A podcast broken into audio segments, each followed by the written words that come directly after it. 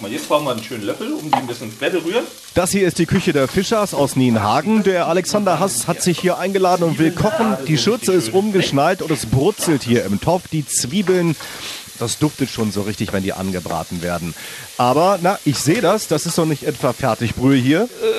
Ja, ein bisschen geschummelt, aber es ist äh, halt mit Liebe äh, dann in den Topf gefüllt, muss man sagen. Die Brühe. Sie haben ja auch alles selbst mitgebracht, das Suppengrün, wir schnibbeln hier zusammen. Aber was hat klare Suppe bitte mit Politik zu tun? Wir sagen einfach, wir wollen klare äh, Worte, klare äh, Taten und äh, da passt die klare Suppe dazu. Und das ist so ein bisschen entstanden dadurch, dass meine Frau mir irgendwann gesagt hat, ich muss unbedingt abnehmen. Ähm, und ähm, es gibt eine klare Suppendiät tatsächlich. Sie sind jetzt ja auch hier, weil Sie eben mit den Leuten vor Ort direkt über Politik schnacken wollen.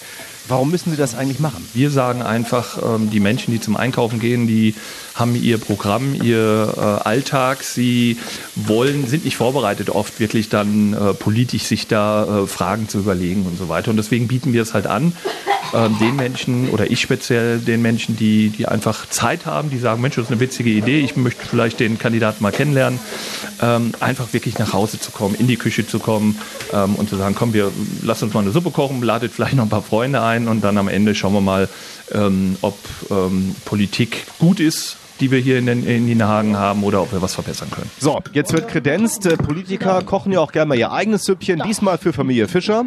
Deswegen, Frau Fischer, hat Sie das überzeugt? Sie gehen jetzt wählen. Nach der Suppe gehe ich wählen, ja. ja. So, trotzdem, genau, du sagst es.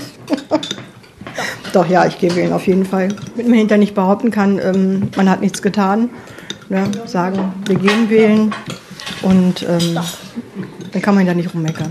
Herr Hass, dann könnten Sie ja vielleicht nächstes Mal noch eine Schippe drauflegen. Vielleicht dann ja auch äh, Bœuf Bourguignon. Okay, wie, was ist da drin alles? Fleisch, Wein. Mehr weiter weiß ich nicht.